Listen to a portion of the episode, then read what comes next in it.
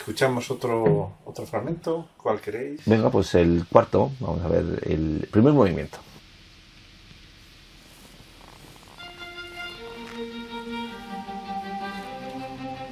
Es el único en 3x4 de los estetos. Ah, sí. Que eso ya de alguna forma ya nos, nos indica que, que va buscando lo, lo más folclórico, ¿no? Esto es absolutamente escénico, por Esto, es- ejemplo. esto casi es Rossini. Esto es. sí. Es drama, todo drama. Ahí tienes un gesto. La verdad es que tiene el sentido de, de- para el divertimento del rey tiene totalmente sentido cuando escuchas esta música. Es, estoy, segu- estoy segura, segura al 100% de que se divirtieron muchísimo, Muchísimo. escuchando esta música. Mira,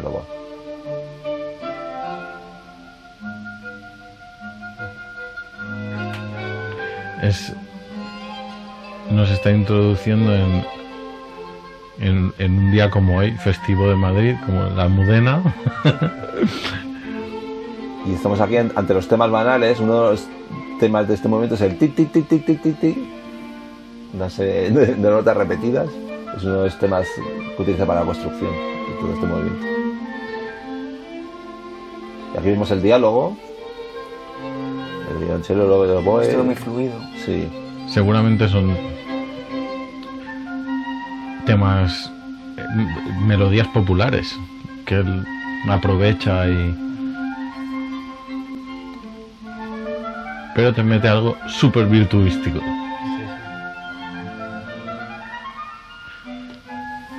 De repente...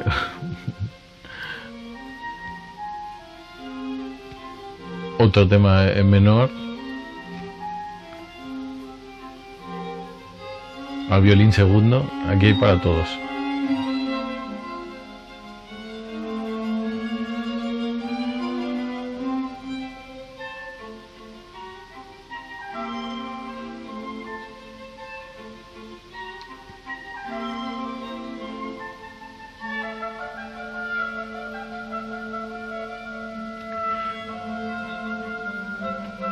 Y, caben las, las dos visiones en este movimiento, por ejemplo.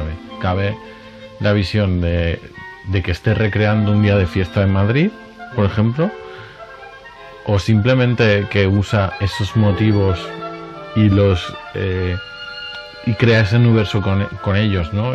Para, conseguir simple una obra de arte con, con ese toque, ¿no? De popular. Pero si quieres imaginarte que estás eh, en una obra escénica, también puedes.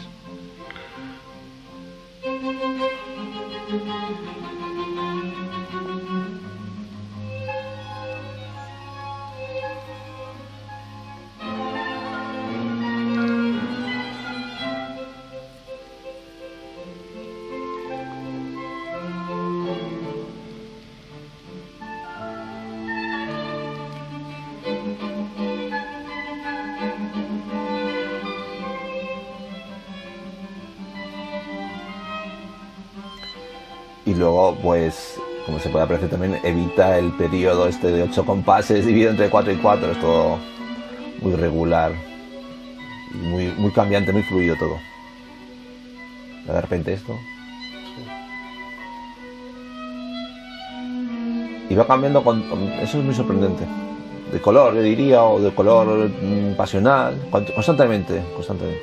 Sí, una, una de las cosas a, a enfatizar de Brunetti sería el, el control que tiene de- del timbre, ¿no? De- del colorido instrumental que quiere usar. Y cada vez que cambia, cambia de colorido, ¿no? Ca- Cada vez que cambia de escena, que, estamos hablando cambia muy rápido, cambia de colorido. Entonces también te hace estar conectado a la historia todo el tiempo.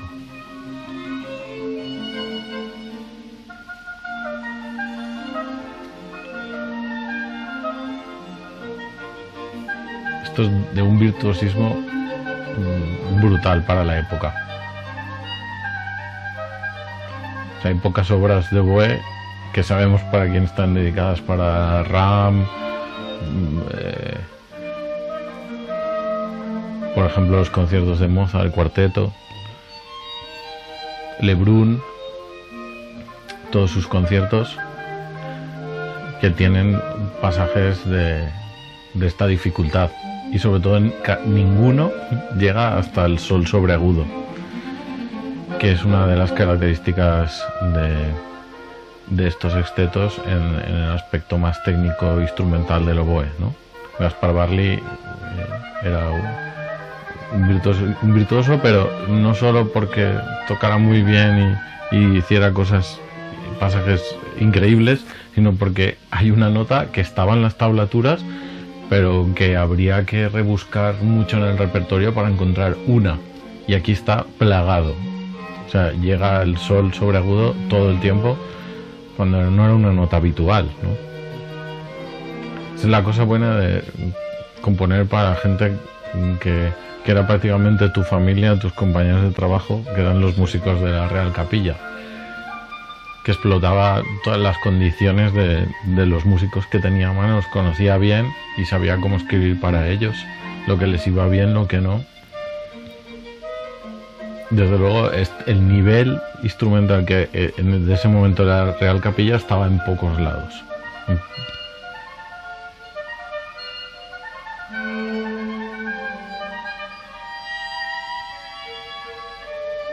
De hecho, tenemos una idea de quién pudo ser. quién pudo- Evidentemente, el oboe tuvo que ser Gaspar Barley porque no habría otro oboísta capaz de tocar e- esas notas y, y, como decía Boccherini, esos sonidos pianos y agudos tan afinados. Eh, eh, el violín primero probablemente sería el propio Brunetti, el violonchelo sería su hijo, Francisco Brunetti, quizá el violín segundo podría ser Alejandro Boucher o, o- algún otro. De- de- O Bacari. o- Bacari también tocaba viola, violín. Que era el, el Era- yerno, ¿no? mm, que era el yerno. O sea, que estaba Brunetti, el hijo, el yerno, un amigo de toda la vida, como Gaspar Barley, y Busser vino antes, pero un violinista estupendo. Y bueno, pues posiblemente el otro que falte pues sería otro músico de la... Incluso yo estuve viendo Andrés Rosquellas, que es un violinista, que tiene obras para violín, fue, hemos encontrado los documentos que dicen explícitamente que era alumno de Brunetti y le seguía a los reales sitios porque le enseñaba personalmente de Brunetti. Y, tenemos también constancia que tocaba la cámara, o sea, que pu- puede ser, por ejemplo, el, segundo viola o así, ¿no? Además, eh, Gaspar Barley y su mujer llegaron a ser padrinos de boda de la hija de Brunetti, María Luisa Brunetti. O sea, había una relación muy estrecha con- entre la familia Brunetti y, y Gaspar Barley.